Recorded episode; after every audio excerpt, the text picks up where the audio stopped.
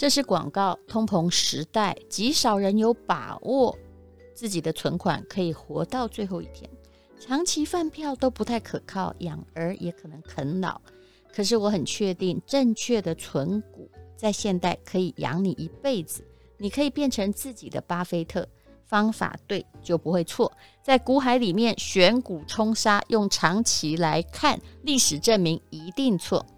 这次和陈崇明合作的“存股养你一辈子”的线上课程，充满了通膨时代危机中的使命感。要教每一个人，只要你有基本收入，慢慢的存股，每一个人都可能用鼓励养自己一辈子，即使你拿的就是军公教的薪水。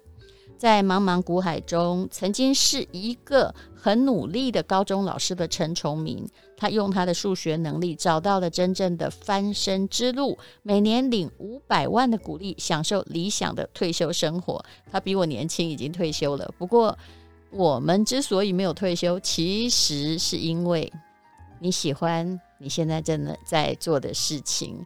那么啊，影剧圈啊，工作很多年，看过很多人呢。赚很多钱，单位面积赚很多，可是因为不会理财，所以呢，到晚年其实都过得不是很好。请你永远不要听内线，也不要乱投资。如果你没有商业天分，存股对了，人生真的就对了。那这门课是陈崇明老师和我传授三十年来的存股心法和技巧。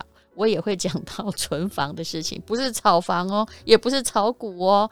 希望这些能够养大家一辈子。只要做对理财中的一件事，其实你的理财就是会高枕无忧。目前的早鸟价只有三折，也就是最低价，原价八千八，特价二六八八。我们的课程一向很便宜，比较起来，跟同一个平台的课比较起来，是因为。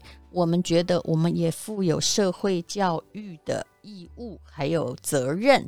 那么，希望大家呢能够好好的修这堂课。我们也准备了整整的一年。谢谢大家，请看资讯栏连接。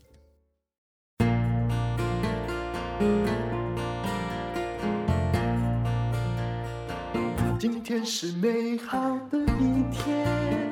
欢迎收听人生实用商学院。今天我要来讲财务金融。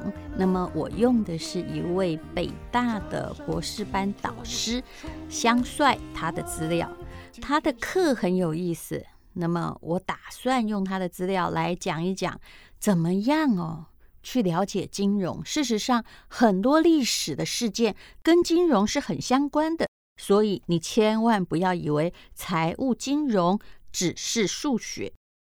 我们就先来讲什么叫做资金好了。你会说不是很明白吗？对不对？我们每天做生意就需要资金啊。可是你有没有想过，资金多还是少呢？啊，说多也很多，说少也很少。可是资金基本上呢，在呃这个世界上叫做稀缺的资源呢。人类的资金常常是这样的，也就是你好像每天都在花钱，但是你总会在某一些关键的节点上面对着缺一大笔钱的困境。那如果缺钱了怎么办呢？啊，你家里财库万一没有那笔钱，你就很惨，你就要去借贷。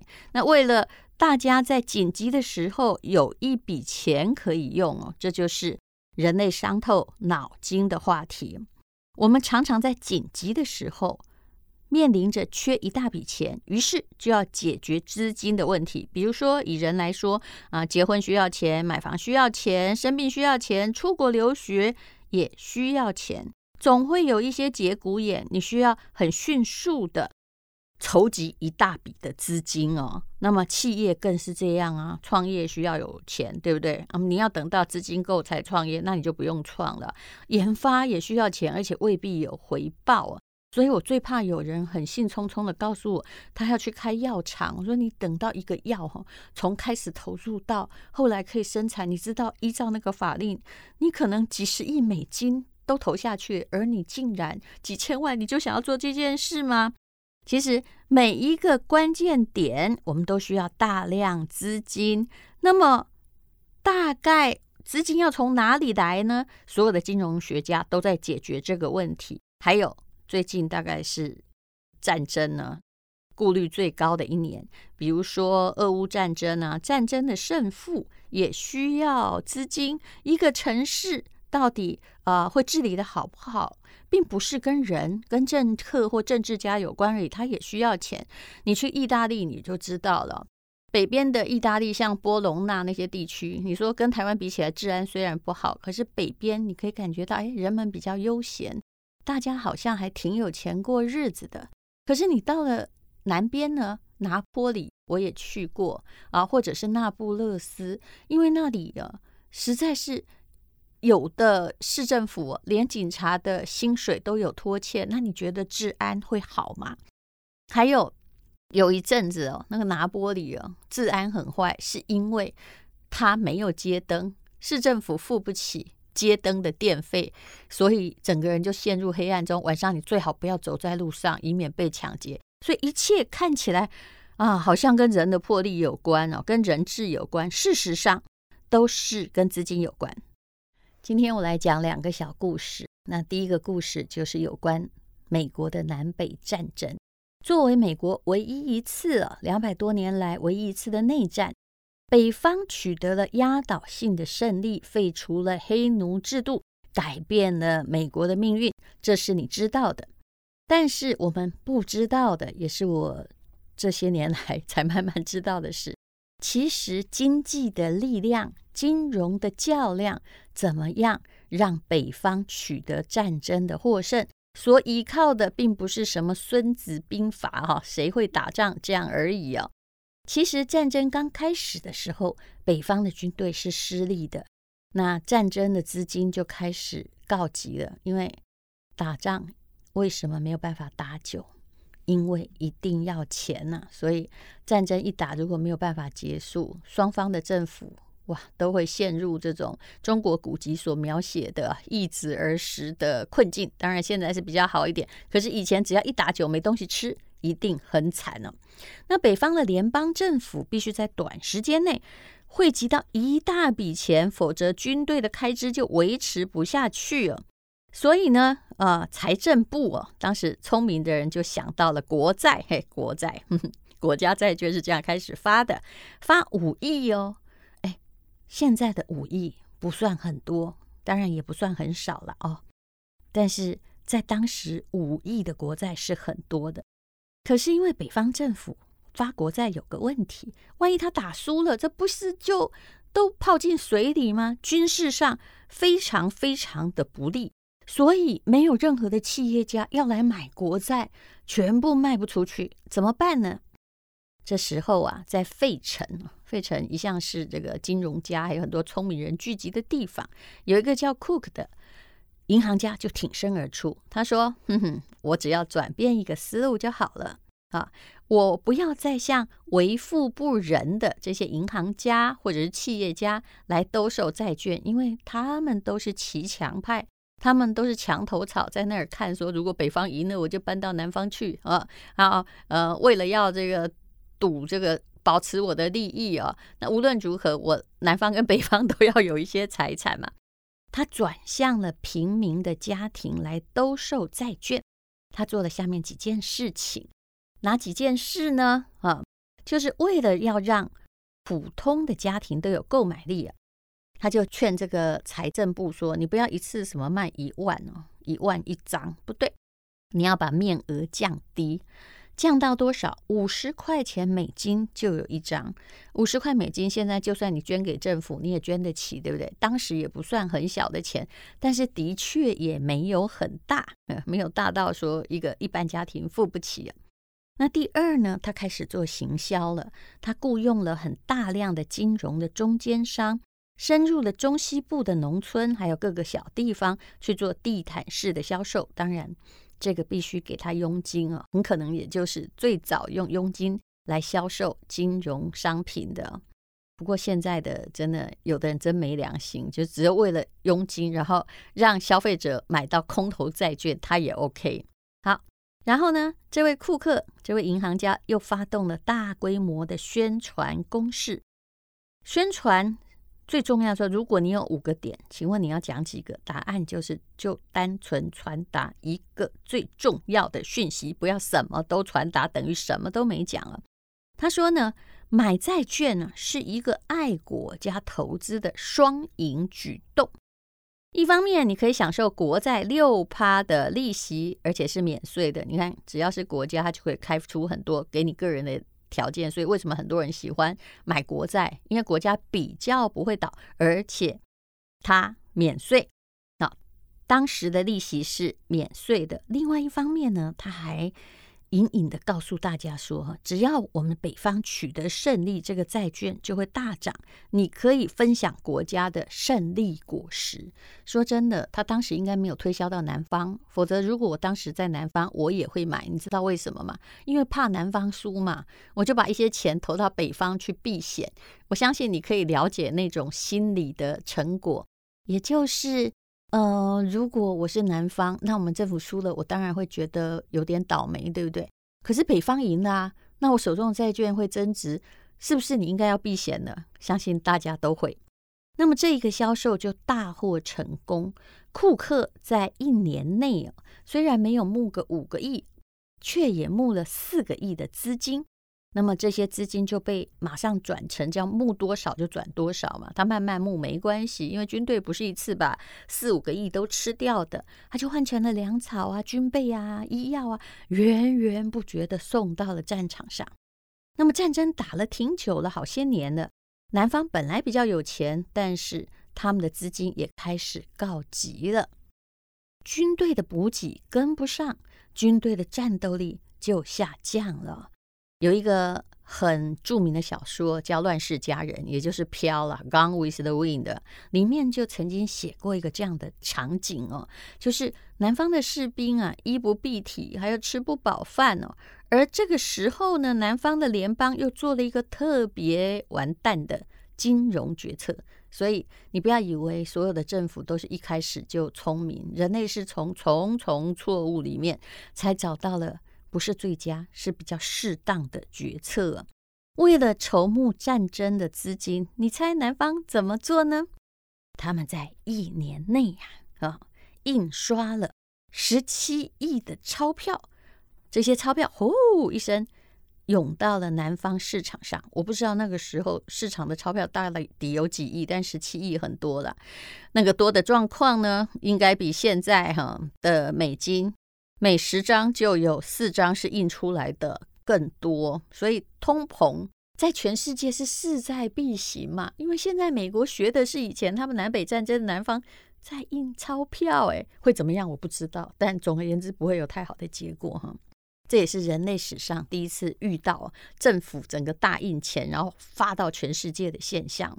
那南方答案呢？就是跟我们现在遇到的一样，物价飞涨，整个南方的经济就迅速崩溃了。如果你昨天呢，呃，十块钱可以买到一个鸡蛋，然后突然呢，明天变成二十块买一个，后天三十块买一个，大家不信任货币的价值的话，那么你就已经呢就要崩溃了。所以现在你应该了解了，其实呢，呃，到底南北战争。是怎么样赢的？资金的集聚的效率，最后决定了什么呢？军事力量的对比。所以战争的胜负背后，就是有一个金融在较量啊。那刚刚我讲的就是北方好多了有四亿，但这四亿没有增加钞票的流量哦，所以他没有制造太大的通膨，是人们省吃俭用把家里的五十块美金拿来，然后期待政府胜利，而且还哎呀，就是万众一心啊，无论如何政府赢我就赢，所以有国家债券嘛。那么可是南方哦，用的是最不聪明的，他当时可能还不知道印钞票。会导致什么样的结局？几乎每一国，包括台湾，旧台币换新台币，都尝过这个很可怕的苦果啊！拉丁美洲，比如说像巴西啊，哦，他们每几年就尝一次啊。所以印钞票绝对是饮鸩止渴。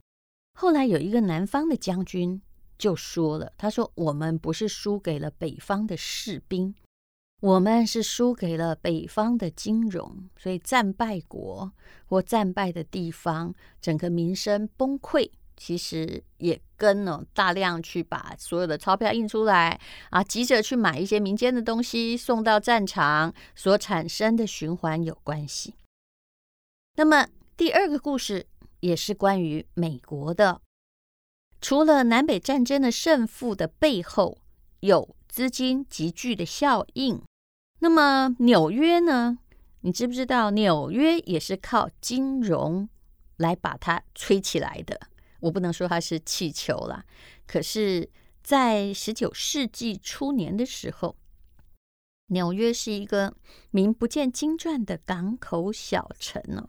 那它奇迹般的崛起，靠的是一条河，也就是伊利运河。千万不要猜密西西比河。在这条伊利运河修建以前，美国西部的任何东西，比如说玉米呀、面粉呐，那么就算要运玉米、面粉，好，各式各样东西从西部到东部，要经过密西西比河，路上要花三个礼拜的时间，运费的成本呢，一顿就要花一百二十美金哦。那这个。你要了解，这样加下去就变成，呃，如果交通这么不便呢，那你就是可能在西边去吃面粉啊，吃面包便宜，到东边马上变贵了很多，因为运费成本要加进去的嘛。可是呢，这运河修好之后，运输的时间变几天呢？从三个礼拜，二十一天变成了八天。那运费的成本，你猜是变多少钱呢？我觉得这个下降的有点离谱了，因为如果这不能算比例，比如说二十一天变八天，但是运费成本从一百二十块美金下降到六美金，我认为这不只是运河，而是诶那个船可能跟着科技的发达，它就给你越走越快，对不对啊？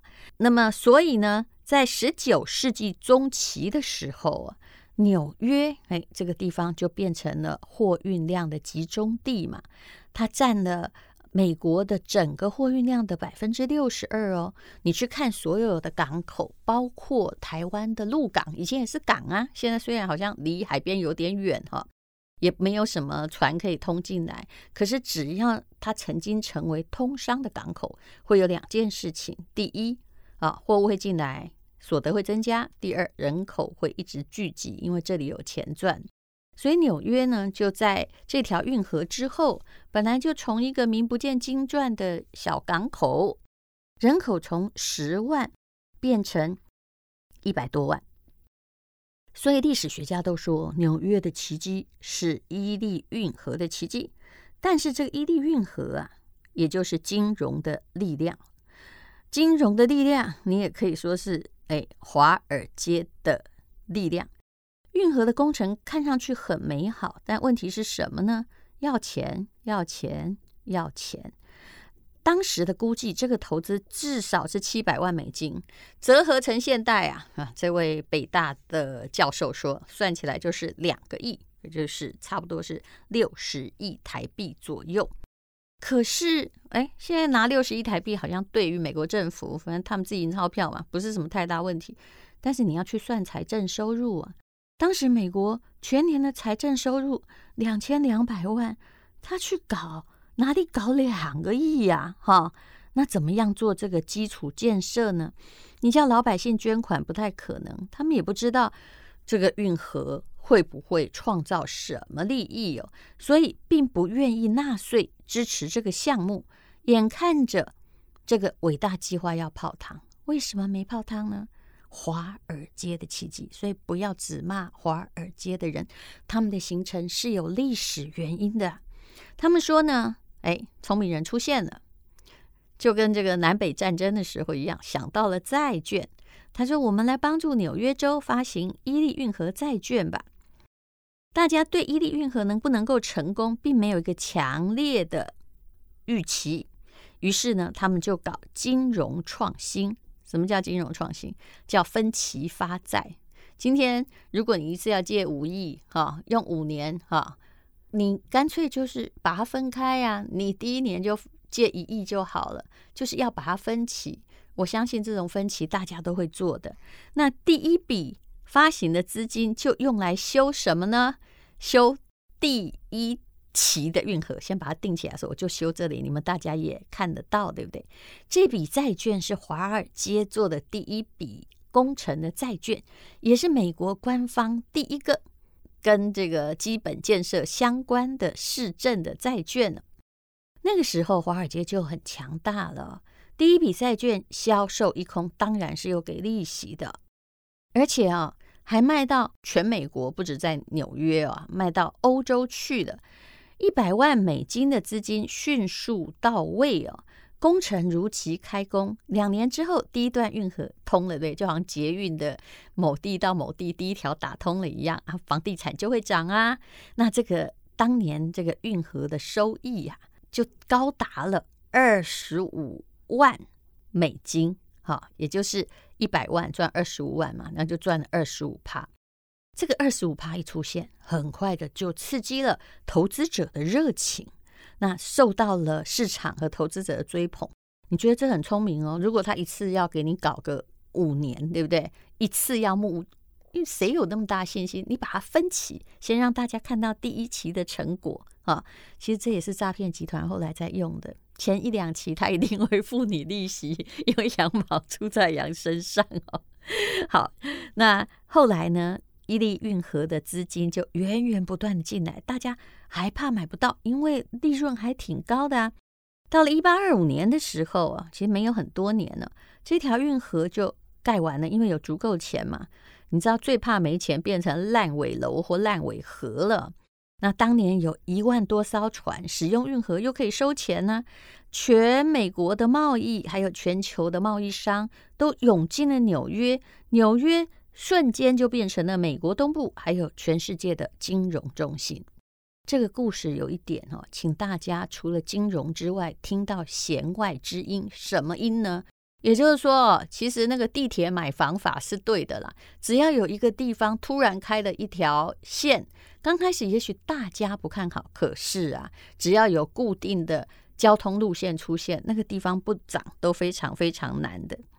好，刚刚讲了南北战争，还有纽约繁荣的奇迹，请大家要看见。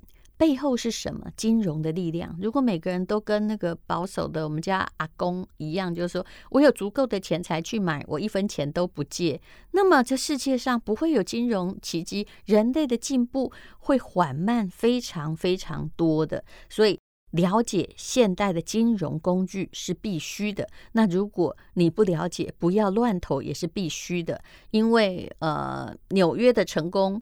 南北战争，北方的成功用到它；诈骗集团的成功也是用到了金融的力量啊。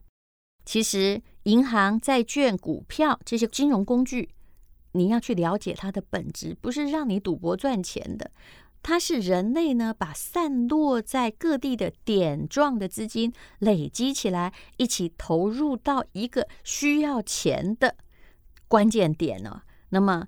人呐、或者是企业啊，战争啊，甚至一个城市的兴起又衰退，背后都是金融的力量。